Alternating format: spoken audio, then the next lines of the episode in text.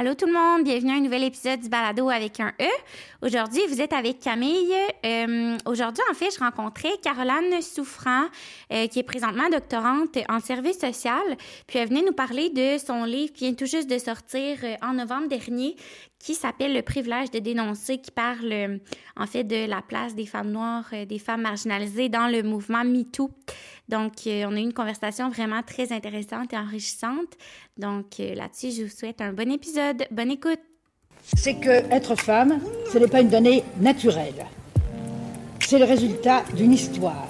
Pas mal de femmes ont envie de dire oui, on peut avoir du plaisir dans la vie, dans le respect, dans le respect de l'intégrité de nos corps. On peut Protégeons, aidons, écoutons, respectons les survivants.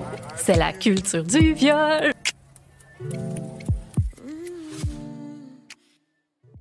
Caroline. Bienvenue au balado avec un E. Je suis vraiment contente que tu aies accepté euh, de venir. en fait, j'aimerais ça que tu te présentes parce que je sais mmh que là, tu es bientôt à devenir euh, doctorante. Mmh tu pas ben, je suis doctorante. Oui, je suis pas terminée encore. Ouais. OK. Tu fais ton doctorat en travail social. Service social à l'Université d'Ottawa. Exactement. OK. Puis dans le fond, euh, tu t'es beaucoup euh, mobilisé par rapport au mouvement MeToo, puis aux vagues de dénonciation, tout ça qu'il y a eu dans les dernières années au Québec. oui. Euh, mais je t'ai connue surtout justement à travers l'article que tu avais fait dans la presse, je crois que c'était en 2020. Mm-hmm. Oui. mais également parce que tu as sorti récemment ton livre. Oui, exactement. Je vais mettre le lien là, dans la barre d'infos sur YouTube, qui s'appelle Le privilège de dénoncer. Oui. Veux-tu me parler un petit peu de ton livre, puis ça a été quoi comme tes motivations? Euh, euh, est-ce que c'est un essai? Comment on peut le... Ouais, donc euh, c'est un essai littéraire, donc c'est un livre qui a un aspect autobiographique, mais c'est pas un livre académique, que je dirais. Il y a comme des notions de des choses que je vulgarise au grand public, mais c'est vraiment un mm-hmm. essai littéraire, donc c'est comme des histoires puis des arguments que j'amène. Puis comment ça s'est fait? En fait, tu l'as mentionné tantôt, en 2020, j'ai écrit une lettre dans la presse qui s'appelait L'Entonnoir. Euh, qui était une lettre dans laquelle je racontais mon histoire puisque j'avais vécu moi-même parce que je suis aussi une survivante. Mm-hmm. Et euh, à peu près un mois après, j'ai eu un contrat d'édition avec l'édition du Remue Ménage pour écrire ce livre-là. Donc j'ai travaillé sur ce livre-là au cours des deux dernières années. Euh, puis une de mes motivations principales, en fait, c'est parce que le mouvement MeToo, il vient des femmes, des féministes noires. Je suis une femme mm-hmm. noire aussi, puis je travaille là-dedans dans cette perspective-là. Euh, puis je trouvais que c'est quelque chose qui n'est pas beaucoup mentionné au Québec, que ça vient des féministes noires. Euh, puis il y a tout un, mon livre, je l'explique, il y a tout un historique aussi derrière le, hashtag bien avant octobre 2017. Donc, euh, ça fait partie des motivations de pourquoi j'ai voulu l'écrire. Je voulais comme redonner euh, les lettres de noblesse à, à, à celles à, qui on doit le mouvement en quelque sorte.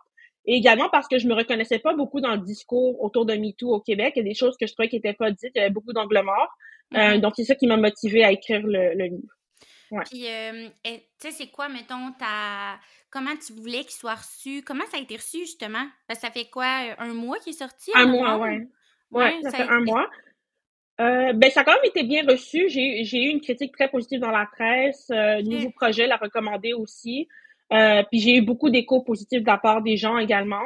Euh, tantôt, j'ai vu qu'à la librairie Le Guélion, c'est un des livres les plus vendus de l'année, alors qu'il sortait oh en novembre. Donc, c'est quand, même, quand même cool. Fait que ben c'est là que je fais mon lancement aussi. Là, fait que, euh, donc, ouais, j'ai eu des échos positifs, puis j'espère que ça va aider des gens. C'est vraiment ça le but du livre, puis que ça va comme éveiller des consciences, puis faire voir euh, ce mouvement-là selon une autre, selon d'autres perspectives euh, que mm-hmm. je dirais. Ouais. Puis j'ai plein de questions pour toi, autant avec ton livre, mais avant, je voulais savoir, parce que la face, c'est que moi aussi, je viens avec certaines notions que je connais à cause de mes études, puis tout ça, mais Pourrais-tu parler un peu de justement euh, l'apport de Burke puis de d'autres féministes comme ça euh, dans le mouvement féministe noir, puis justement du début de MeToo que parce que j'ai l'impression qu'il y a des gens aussi qui ne connaissent pas les origines du mouvement puis qui, connaissent seulement finalement ce qui s'est passé en 2017. Oui, exactement. Donc, euh, MeToo, c'est un mouvement qui a commencé en 2006. Euh, Tarana Burke, comme tu l'as mentionné, c'est elle la fondatrice du mouvement. Euh, puis ce mouvement-là, elle a vraiment fondé pour les femmes et les filles issues des communautés noires, de milieux défavorisés. Donc c'était ça le, public cible euh, à l'origine, euh, parce que c'est une population qui est souvent mise de côté, autant dans les programmes d'intervention que dans la prévention. Donc c'était une problématique qu'elle voulait vraiment mettre en lumière, puis vraiment se centrer là-dessus au départ. Puis pourquoi elle a, décidé de faire ça en fait, parce que dix ans avant ça, donc dans les années 90, elle était monitrice de camp de jour aux États-Unis. Et il y avait une des jeunes filles, en fait, qu'elle chapeautait, qui s'appelle Heaven, en tout cas, elle l'appelle comme ça, euh, qui avait 13 ans à l'époque, puis qui lui a fait un dévoilement. Donc, elle a dit qu'elle se faisait agresser par le copain de sa mère.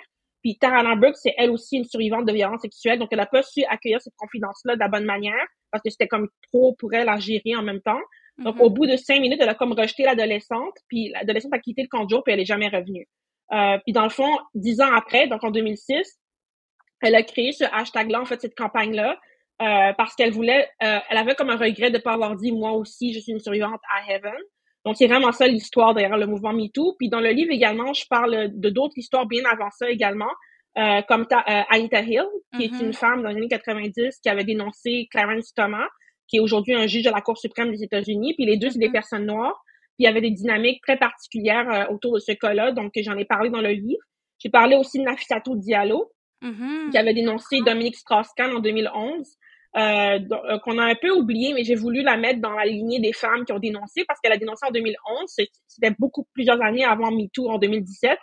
Euh, puis c'était quelque chose qui avait eu un retentissement international. Moi, je me rappelle, j'étais plus jeune, mais je me rappelle très très bien d'elle à la télévision. Euh, donc ça, j'ai voulu faire une lignée de femmes noires qui ont, déc- qui ont décidé de dénoncer puis de prendre la parole pour vraiment mettre en lumière que MeToo, ça date de, de bien avant euh, octobre 2017. Ouais, puis Ouais. l'histoire de Diallo, justement, j'en parlais tantôt avec euh, la coordinatrice ici au Calax, elle est française, fait que je voulais, je voulais savoir si euh, ça disait Ouais. quelque chose, puis bien entendu, là, elle avait entendu Ouais. parler de l'histoire, puis ce qu'elle me disait, c'est de ce que elle se rappelait, ça avait été aussi beaucoup ramené par rapport à l'image euh, corporelle, physique de la femme, comme quoi c'était impossible Ouais. finalement qu'elle ait voulu l'agresser.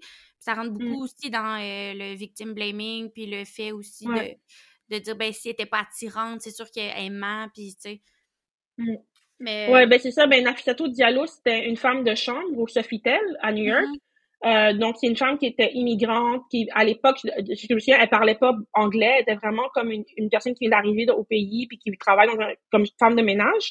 Euh, puis elle a accusé Dominique Strauss-Kahn, en fait, qui était le patron du Fonds monétaire international, puis qui était pressenti euh, pour être président de la France à l'époque. Mhm. Ça fait vraiment un gros, une grosse histoire euh, très, très, très, très, très médiatisée à l'époque. Euh, puis comment ça s'est terminé, c'est qu'il y a eu une entente euh, financière entre les deux parties pour que ça, pour que l'histoire arrête, euh, pour que pour conclure les procédures judiciaires en quelque sorte. Euh, puis en fait, Nafissatou Diallo dans le Paris Match en 2020, elle a fait une entrevue où elle est, elle est revenue sur, ses- sur, ce qui s'est- sur ce qui- sur ce qui s'est passé. Euh, puis elle a dit dans le fond qu'elle a dit la vérité puis qu'elle a été privée de justice malgré Mhm. tout. Donc euh, c'est un peu ça que je raconte euh, dans le livre. Ouais. Puis, euh, tu sais, exemple, justement, là, tout ce que tu dis, ça m'apporte à autre chose que je veux parler dans le livre, mais mettons en lien avec le mouvement MeToo. Selon toi, Mhm. qu'est-ce qui fait que, tu sais, il y a eu ça en 2006, euh, puis que, bon, il y a eu comme un certain creux en lien avec les dénonciations publiques, tout ça? Ben, il y en a eu, mais tu sais, ça a été peut-être moins médiatisé pendant une couple d'années. Puis qu'est-ce qui a fait que tout d'un coup, le mouvement a été repris euh, en 2017 par, on sait, euh, Mhm. beaucoup aux États-Unis, des femmes blanches, justement. Euh, Mhm.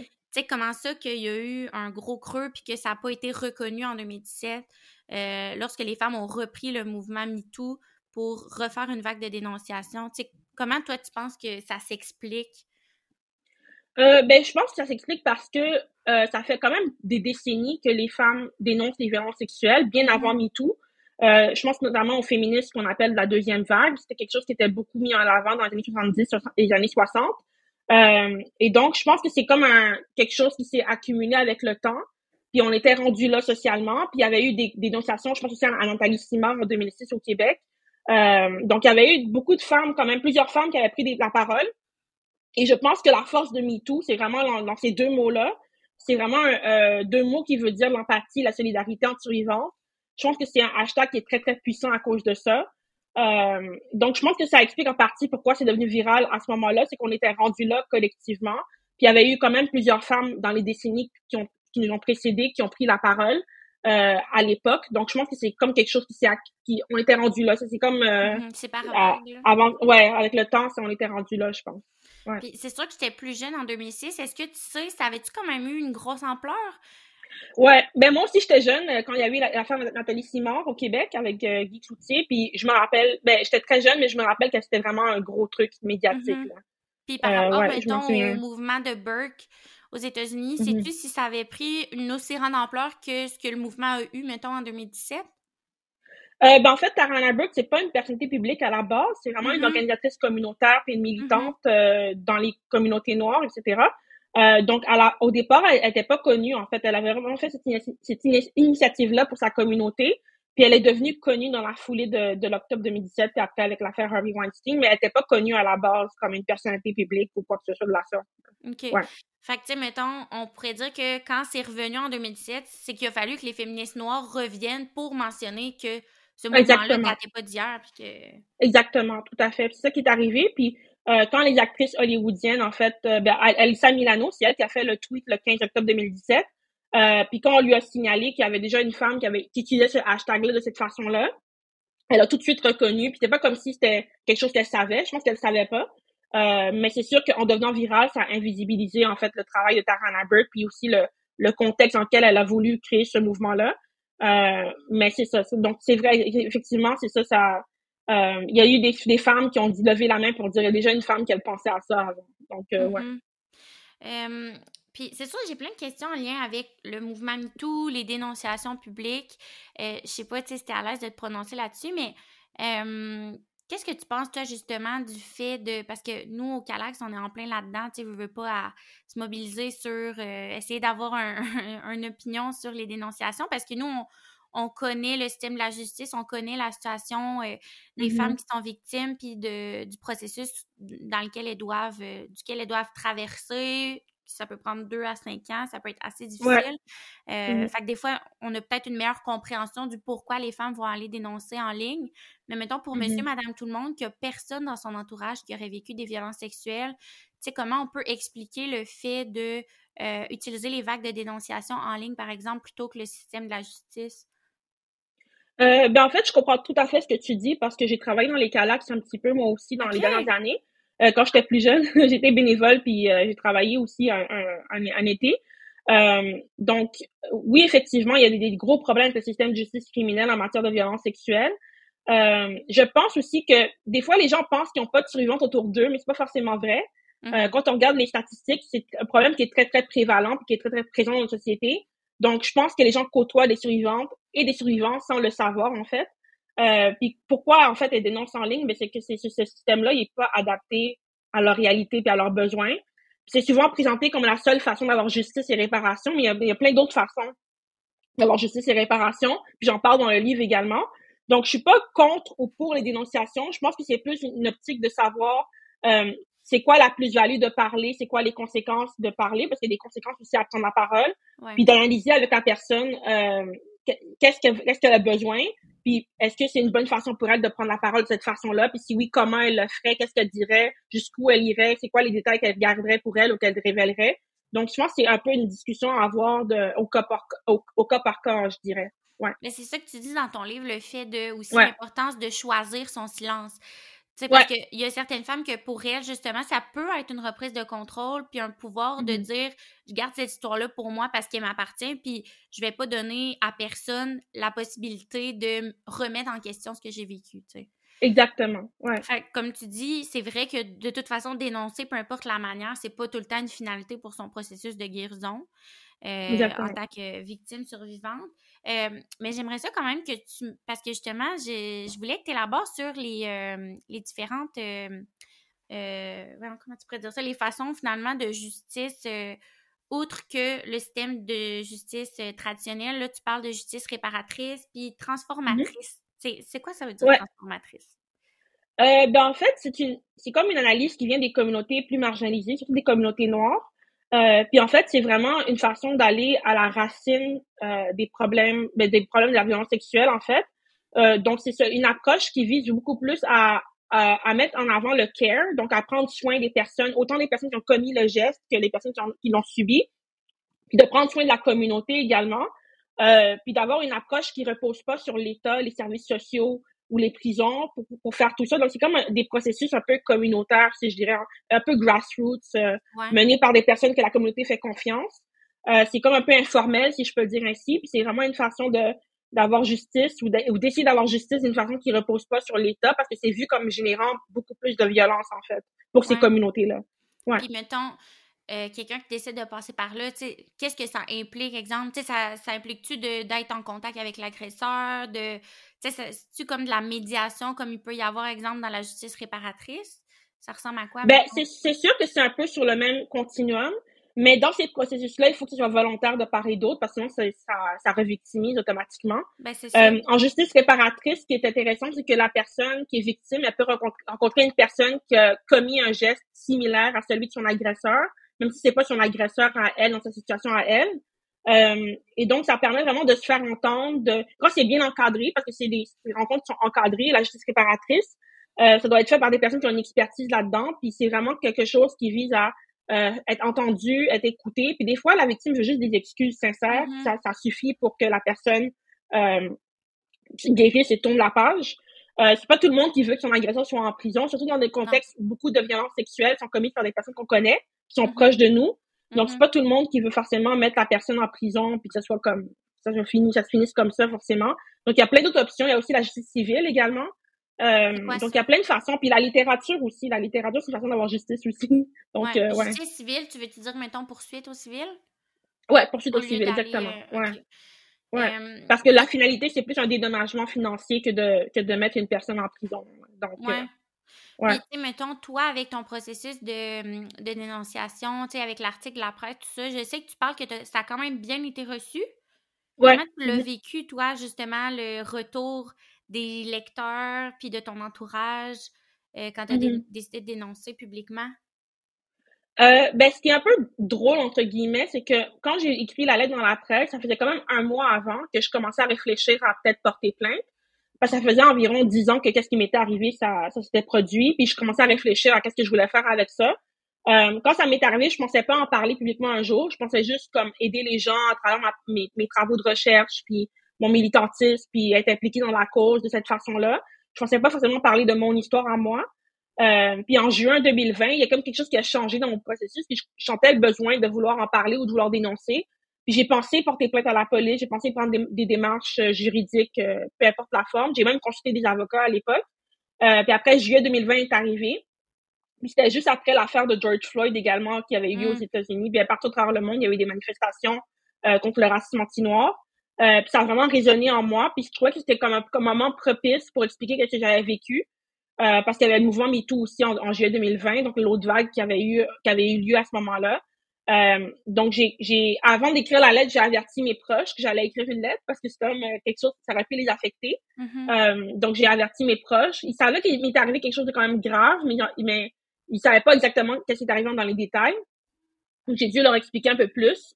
Euh, donc j'ai écrit ma lettre. J'ai pas nommé de nom de personnes spécifiques ou d'organisations spécifiques parce que moi c'est arrivé dans un contexte sportif. Mhm. Euh, puis je blâme aussi beaucoup la l'organisation qui a embauché mon agresseur également parce qu'ils étaient au courant puis ils m'ont- ils m'ont pas protégé.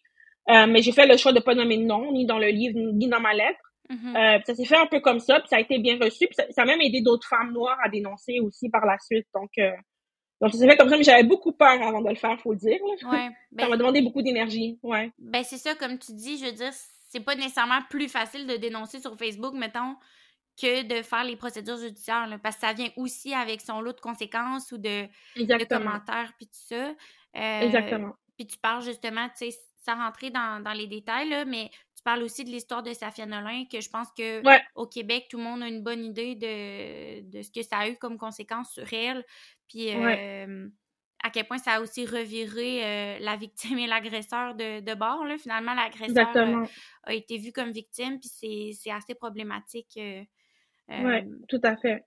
fait évidemment que toutes les vagues de dénonciation peuvent aussi avoir euh, certains désavantages, certaines conséquences. Puis d'où l'importance, je pense, d'être, comme tu dis, d'être prête puis de le faire pour soi lorsqu'on veut Mhm. dénoncer publiquement. Euh, tu suggérerais-tu tu sais, d'être accompagné? Tu sais, toi, est-ce que tu sentais que s'il y, avait eu des commentaires puis des trucs, euh, tu aurais été accompagné par ton entourage ou par... euh, Ouais, ben en fait, quand j'ai écrit ma lettre, j'avais demandé à des amis de veiller sur Internet pour voir s'il y avait comme des dérapages.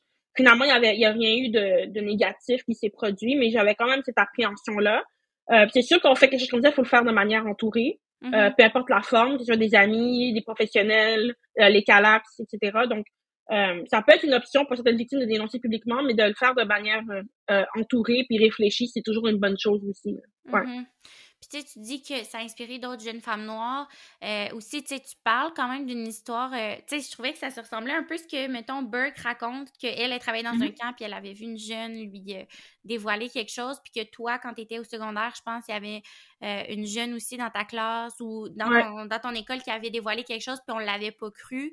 Puis, veux, veux pas, ben, elle, c'est toi, tu t'es inspiré de elle, tu sais, son histoire est venue te, te chercher. Puis c'est ça, je trouve, qui est important dans ces mouvements-là, c'est que entre nous, on, on réussit à s'inspirer, puis à se soulever, puis à, tu sais, de voir une autre femme le faire nous donne des fois le petit goût de prendre parole. Ouais, Euh, exactement. tu sais, je pense que ce qui est important, c'est que tu le mentionnes beaucoup dans ton livre, puis c'est un peu l'essence aussi de ton livre, le fait que parmi quand même tous ces mouvements-là, le fait qu'il y ait une, une solidarité, il reste quand même que les femmes marginalisées, racisées, euh, sont mises de côté. Parfois, il y a, on pourrait dire comme une invisibilisation.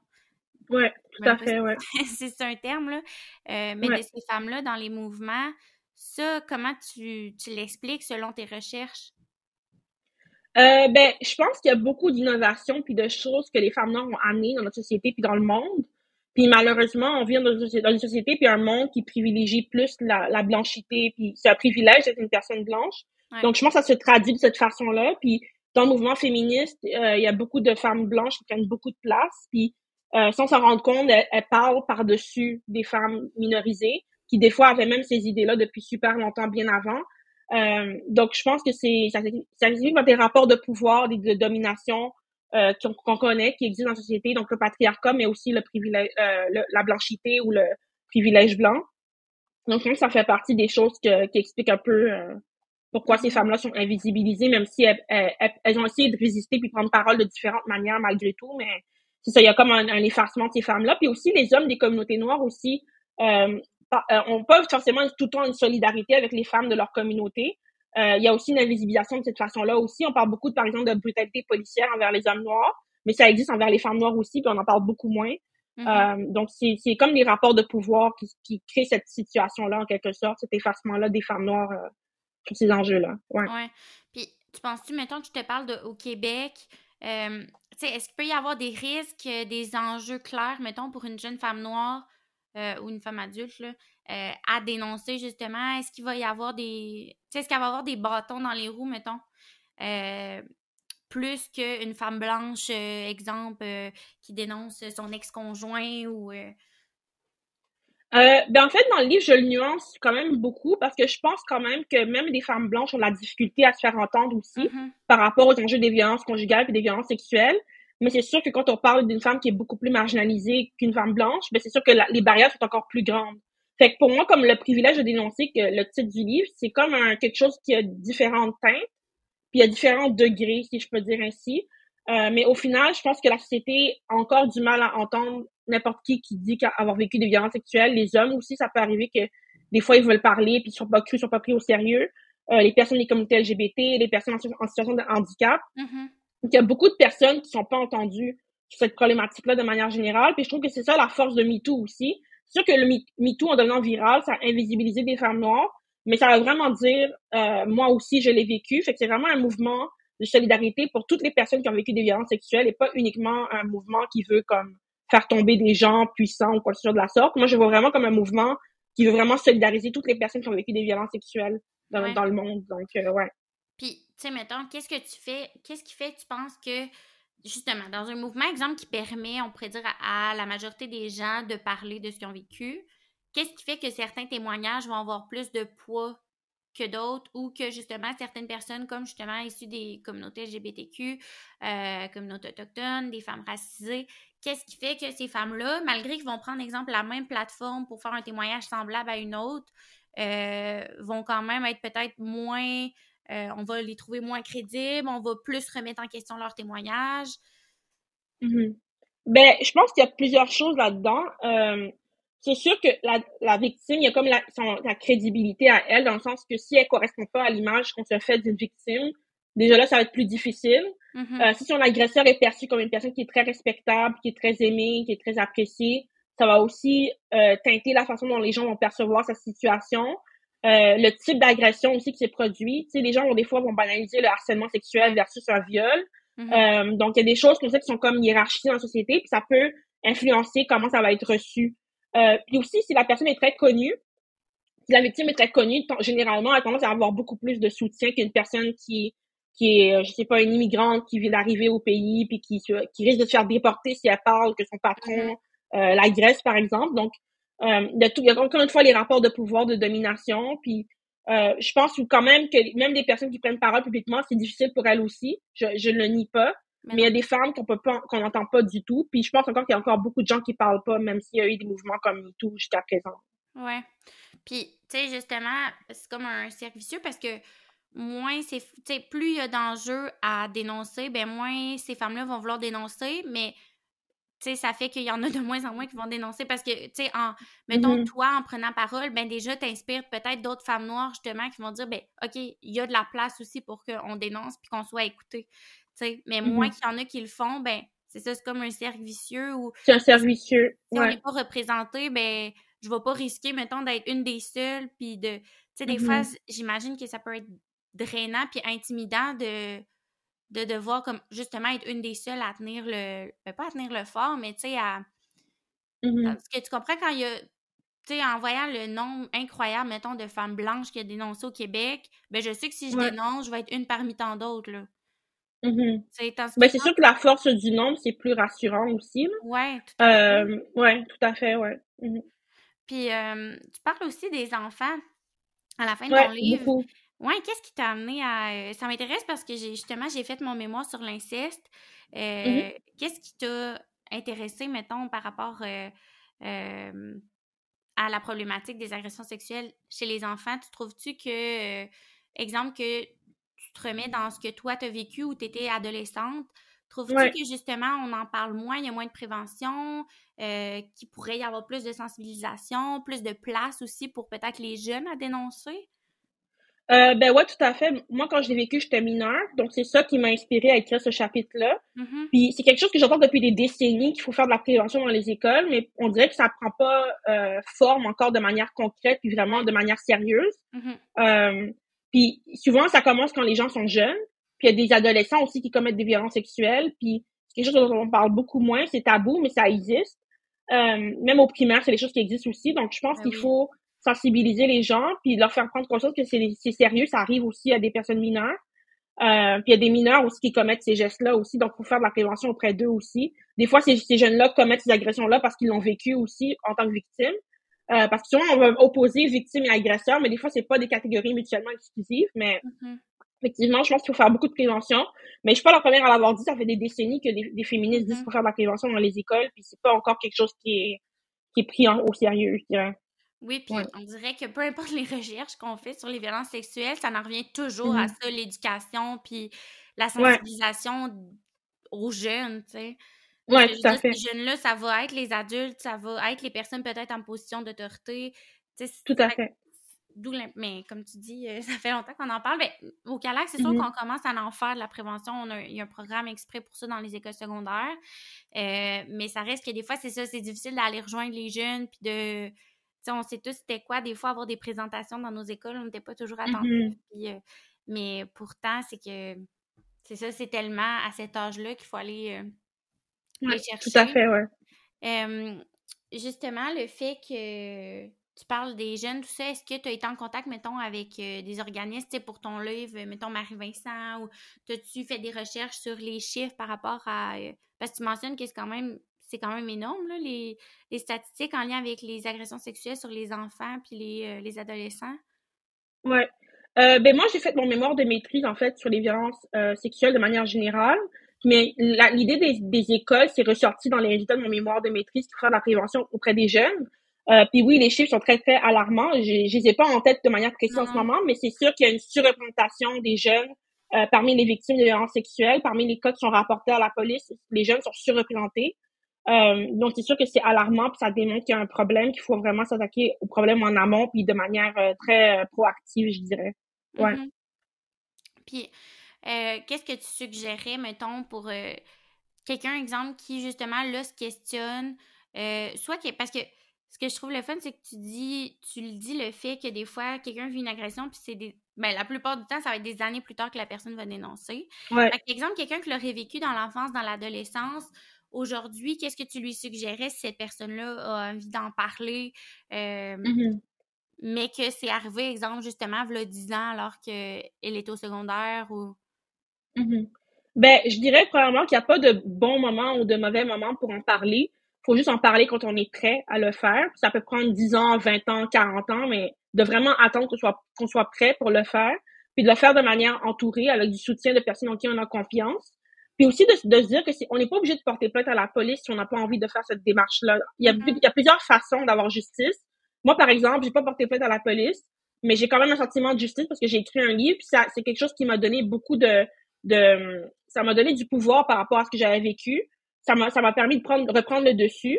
Euh, donc pour moi, c'est une façon d'avoir justice, d'écrire- de faire la littérature ou de, de faire des démarches artistiques ou de, d'en parler à une personne à qui on a, on a confiance. Donc il y a plein de façons d'avoir justice, puis de pas sentir la pression de vouloir dénoncer à tout prix publiquement parce que il y a plusieurs façons d'être courageuse. Mhm. Puis il n'y a pas une façon qui est meilleure qu'une autre. Euh, Mhm. Donc vraiment de, de prendre le temps d'y réfléchir, puis de voir qu'est-ce que la personne a besoin, puis de voir comment elle peut répondre à- à- aux besoins que- qu'elle a. Puis justement, mettons, après que tu aies dénoncé dans la presse, est-ce qu'on est venu te voir pour dire euh, Ah, euh, t'aurais des chances, mettons, si tu portais plainte euh, à la police? Y a-tu des gens qui ont essayé, mettons, de t'encourager par après à aller vers euh, le système de justice ou? Euh, ben, il y a des gens qui ont essayé de le faire avant. J'ai écrit une lettre dans la presse. mais Moi, je savais que je voulais pas forcer. Ben, j'étais pas sûre encore de qu'est-ce que je voulais faire, mais je savais que je voulais prendre le temps de réfléchir, puis que c'était pas si simple que les gens l'imaginaient de porter plainte à la police. Ouais. Euh, donc, c'était plus des gens de mon entourage qui me disaient, il faudrait que tu portes plainte à la police, mais moi, dans ma tête, je me disais, je- oui, mais c'est pas si simple que ça. Est-ce que c'est vraiment ce que je veux faire? Mhm. Donc, pour moi, d'écrire une lettre dans la presse, ça, ça c'est quelque chose qui a fait du sens pour moi. Euh, puis, je, je sens pas le besoin pour le moment de porter plainte à la police par rapport à ce que j'ai vécu, même si je pense que j'aurais des bonnes chances probablement de, Mhm. de, de qu'il y ait un procès et tout ça, mais c'est pas quelque chose que j'ai envie d'avoir comme processus. Comme tu dis, ça dure plusieurs années. Puis j'ai pas envie d'avoir ma vie en stand-by pendant cinq ans à cause Ouais. d'un processus judiciaire. Donc, euh, puis la finalité de tout ça, de- d'avoir la personne en prison, c'est pas ça que je veux. Au final, moi, ce que j'aurais voulu, c'est avoir des excuses euh, sincères de l'organisation qui l'a embauché, puis de, de cette personne-là précisément aussi. Puis j'aurais voulu que l'organisation mette en place des, des, des protocoles, des formations aux employés euh, pour savoir comment gérer ces situations-là pour, pour éviter que ça se reproduise. Euh, c'est ça que j'aurais voulu dans un monde idéal et non que les personnes finissent en prison forcément. Donc, euh, ouais. J'espère qu'une de ces personnes-là a lu ton livre parce que, tu sais, je veux dire, le message au début est assez clair. Puis Ouais. si je lis ça puis que je me sens concernée, je veux dire, c'est. Tu peux pas après ne pas vouloir te remettre en question, d'après moi, là. C'est Mhm. comme. euh, puis Ouais. comment tu le vis justement à la suite de euh, la dénonciation en 2020, tu sais? Je sais que des fois, exemple, ben, mettons l'exemple le plus frappant, c'est celui de Safia Nolin. Une fois Ouais. que tu vas dénoncer, ben, c'est comme si l'étiquette de victime te lâche plus, là. Euh, Mhm. t'es juste la victime d'agression sexuelle. Alors que oui, c'est quelque chose qui t'est arrivé, ça fait partie de ton vécu, mais ça définit pas ton identité au complet. Là. Exactement. Puis dans le livre, j'en parle aussi tout le débat autour de victimes puis survivantes. Mhm. Euh, parce que victime, c'est vu comme étant quelque chose de très péjoratif, alors qu'à la base, ça veut juste dire que c'était pas de ta faute ce qui est Ouais. arrivé. Puis survivante, c'est vu comme étant un terme qui veut dire que la personne a été résiliente. Mhm. Euh, mais je pense que c'est plus complexe que ça, en fait. Euh, survivre à la violence sexuelle, c'est plus complexe que juste être une victime puis devenir une survivante. C'est très, très complexe. Il y a beaucoup d'allers-retours, puis de doutes, puis de remise en question dans tout ça. Donc, il y avait- je, je parle, en fait, dans le livre de l'expression que Kalima Johnson utilise. Donc, c'est une travailleuse sociale aux États-Unis. Euh, elle a fondé un centre afrocentrique pour les victimes de violences sexuelles. Puis elle, elle utilise l'expression experiencers of sexual violence, donc les personnes ayant vécu des violences sexuelles, justement pour pas que la, euh, la personne sente l'obligation de, de s'auto-identifier euh, entièrement autour de ce qu'elle a vécu de, de plus Ouais. pire. Euh, donc, c'est comme une manière de dire, je suis une personne avant tout. Oui, j'ai vécu des violences sexuelles, mais je suis aussi d'autres choses dans la vie Ben oui. également. Ouais. Puis, tu sais, le fait, mettons que tu travailles là-dedans aussi, tu sais, je veux dire, tu es constamment euh, en lien avec les violences Mhm. sexuelles, là, dans ce que tu fais, dans tes études, Ouais. tout ça. Comment tu trouves ça de, ben, la partie un peu aussi militantiste? Euh, tu sais, est-ce que des fois, tu sens que ça avance, qu'il y a de l'espoir? Est-ce que en faisant tes travaux, euh, tes re- ta recherche, tu trouves que ça, ça débouche, mettons, vers euh, du positif, vers quelque chose de qui donne espoir pour la suite? Euh, ben, je, je- moi, je suis quand même, j'ai quand même espoir, puis je pense que les gens en parlent beaucoup plus aujourd'hui. Euh, c'est sûr que je trouve que les choses n'ont pas bougé assez, selon moi. Mhm. Euh, mais c'est sûr qu'il y a une évolution sociale, on ne peut pas le nier. Les gens en parlent beaucoup plus, ils dénoncent beaucoup plus. Euh, ce qui est une bonne chose en soi, parce que si les gens parlent pas également, ça peut reprivatiser les violences sexuelles, puis ça, on veut pas ça. Euh, donc oui, je pense qu'il y a quand même de l'espoir. Puis oui, c'est, c'est quand même un travail qui peut être lourd euh, au plan émotif, euh, mais j'ai quand même l'espoir parce que je vois quand je parle à des jeunes, je le vois qu'ils n'ont pas pris dix ans pour réaliser ce qui leur est arrivé comme moi. Euh, fait que ça, ça, oui, c'est triste que ça leur est arrivé, mais en même temps, ils, ils dénoncent beaucoup plus rapidement que, que moi j'ai pu le faire. Donc, euh, Mm. Puis c'est quelque chose qui a changé quand même dans la société, ouais. Ouais. Je tiens indiscret de te demander, euh, c'est quoi ton Mhm. travail, euh, comment on appelle ça, ton essai un peu de doctorat? Euh, oui, donc ça porte sur le mouvement euh, Moi aussi au Québec, la perspective des, des euh, afroféministes euh, qui ont milité dans le mouvement. Donc, je suis encore en train de travailler là-dessus, mais je vais aller à la rencontre de militantes qui ont été impliquées dans le mouvement pour voir comment ils ont vécu ça un peu, euh, cet effacement-là, cette invisibilisation. C'était quoi leur expérience de militantisme au sein du, au sein du mouvement euh, au Québec? Donc, c'est ça mon sujet de, de thèse. Sur euh, le Ouais. mouvement, dans le fond, genre 2020-2021? Euh, ce, ben, en fait, 2017, plus 2017, Ok. mais euh, de voir comment les, les femmes ont vécu ça, ce- cette période-là euh, au Québec. Ouais. Puis euh, j'en profite pour te demander, je sais pas si, en tout cas, euh, mais je pense que ça serait pertinent de savoir, est-ce que tu trouves que justement des organismes qui, sont pour les victimes de violences sexuelles, leur, leur offre de services euh, démontre une ouverture justement aux femmes racisées, aux femmes migrantes, aux femmes autochtones? Trouves-tu que les services comme sont... En tant que femme noire, est-ce que tu te sens, mettons, à l'aise d'aller voir ces services-là? Ou justement, si t'arrives et c'est juste des intervenantes blanches, euh, ben déjà, c'est comme, tu sens peut-être que t'es moins, il y a moins de représentation, euh, la personne, l'intervenante va peut-être moins se retrouver dans des choses que tu aurais vécues. Euh, Mhm. exemple, je parle pour euh, à Trois-Rivières, mais tu sais, nous, on est justement, la- pour la plupart des intervenantes blanches, tout ça, fait que est-ce que ça peut être un enjeu pour aller chercher des services, mettons, pour aller vers les ressources? Euh, ça dépend à qui on, on pose cette question-là. Je pense que oui, ça peut être un enjeu pour, pour certaines femmes. Euh, parce que des fois, il y a des femmes qui voudront pas dénoncer dans leur propre communauté parce qu'il y a des enjeux de confidentialité, puis Ouais. les gens se connaissent, et qu'ils voudront pas forcément dénoncer forcément à une femme qui leur ressemble. Mhm. Mais il y en a d'autres qui ont besoin de dénoncer à des femmes qui leur ressemblent. Puis ça me fait penser justement au projet euh, Où tu stoppes les violences sexuelles à Montréal-Nord, euh, qui est un projet qui a été fondé euh, par des féministes noires qui sont des survivantes. Puis c'est vraiment pour euh, desservir la population de Montréal-Nord, qui, qui est une population qui est en majorité, euh, il y a beaucoup de personnes haïtiennes là-bas, de personnes de communauté noire. Puis c'est vraiment euh, de, de créer un organisme qui va desservir cette population-là de manière spécifique. Donc oui, je pense que ça prend des ressources comme ça également.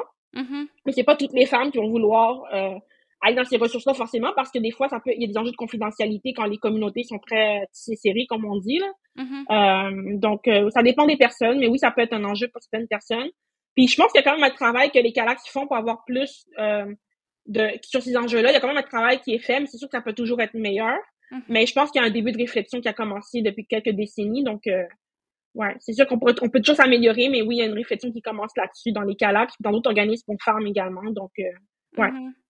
Puis, euh, tu sais, justement, il y a beaucoup de mouvements puis de euh, groupes féministes, tu sais, qui reprennent également des concepts comme l'intersectionnalité que tu nommes aussi dans le Ouais. livre, que quand je te disais, exemple, euh, le blanchiment du mouvement MeToo, ben même chose avec le concept d'intersectionnalité qui finalement a été viré euh, par le mouvement Mhm. féministe blanc, comme quoi c'était donc important, puis tout ça, mais sans nécessairement aller à l'essence. euh, On en Mhm. entend tellement parler. Tu peux-tu juste me, me parler un peu de ça vient de où l'intersectionnalité, puis pourquoi c'est important, euh, autant dans l'intervention, mais que euh, justement dans, comment qu'on pourrait dire ça, dans l'inclusion finalement des Mhm. femmes euh, marginalisées, des femmes immigrantes, des femmes issues de la communauté, ben, des personnes tout court issues de la communauté LGBTQ.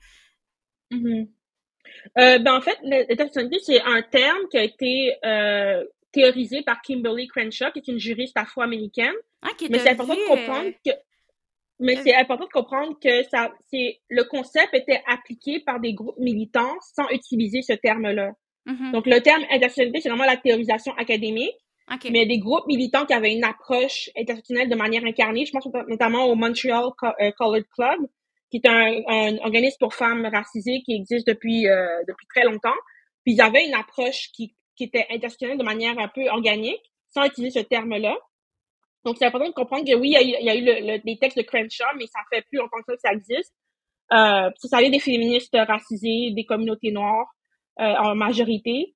Euh, puis c'est vraiment une approche qui vise à prendre en compte différents systèmes d'oppression.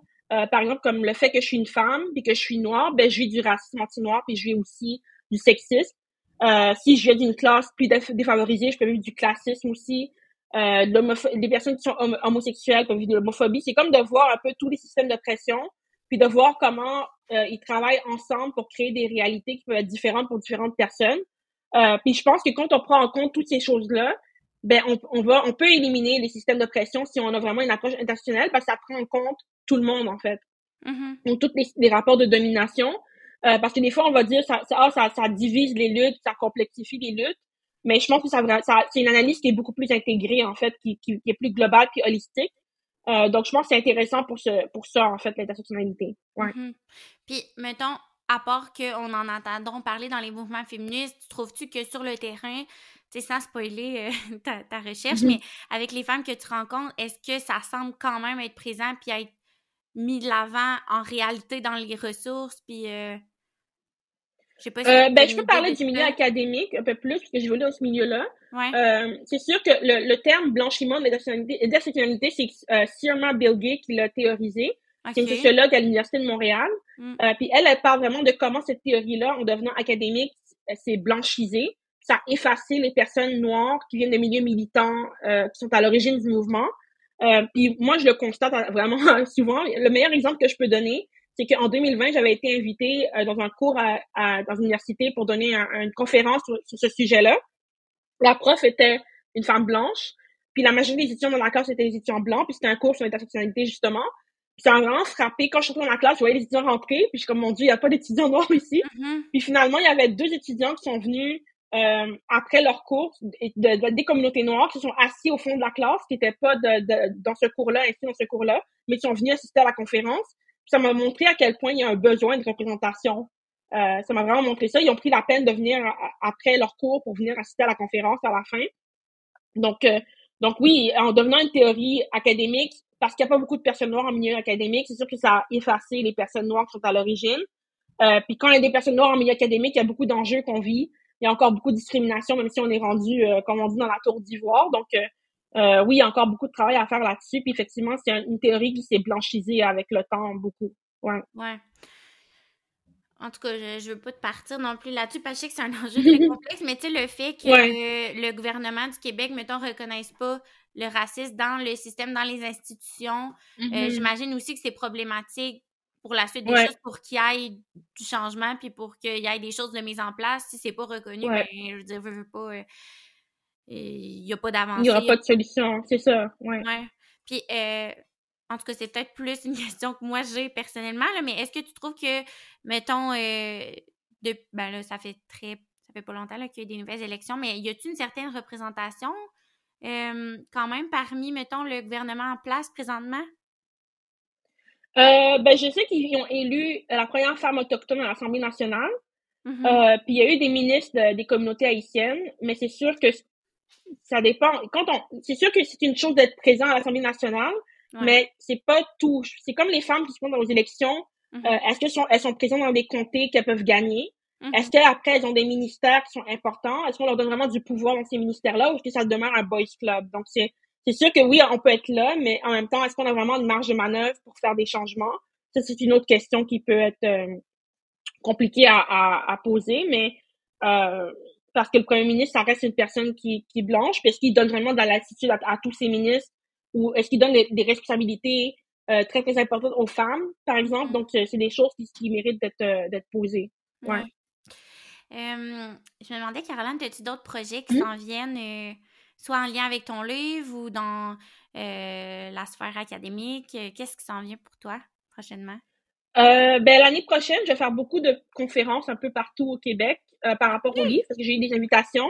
Ben oui, euh, donc, euh, je vais être dans le coin de Rimouski, euh, Québec, Kingston. On m'a invité à Kingston aussi, puis à Sherbrooke aussi.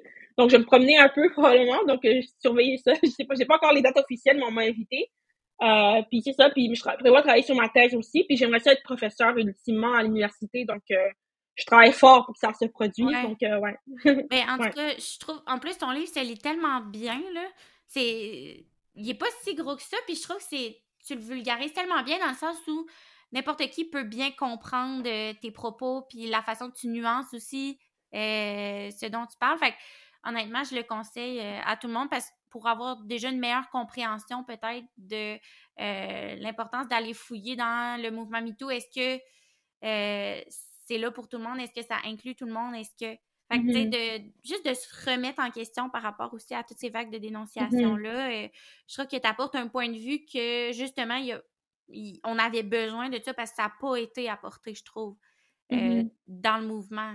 Tu sais, je veux dire, oui, on a entendu parler, peut-être qu'il manquait de représentation, mais ça a comme pas. C'est comme pas comme si c'était tabou, mais ça n'a pas été, dit, on dirait, haut et fort que.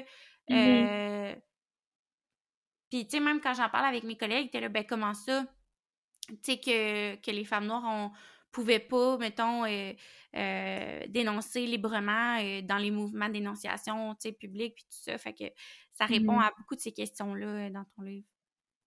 Ben, c'était ça le but, en fait. Je voulais un livre qui soit accessible, puis je voulais pas que ce soit un livre qui soit trop long. Je pense qu'il fait 128 pages. Donc, euh, je voulais vraiment vulgariser au grand public des notions euh, euh, que, que moi, je travaille tout le temps là-dedans, mais qui, qui peuvent être compliquées à comprendre quand on, ne connaît pas ces, ces dynamiques-là qui sont souvent à l'œuvre. Donc, ouais.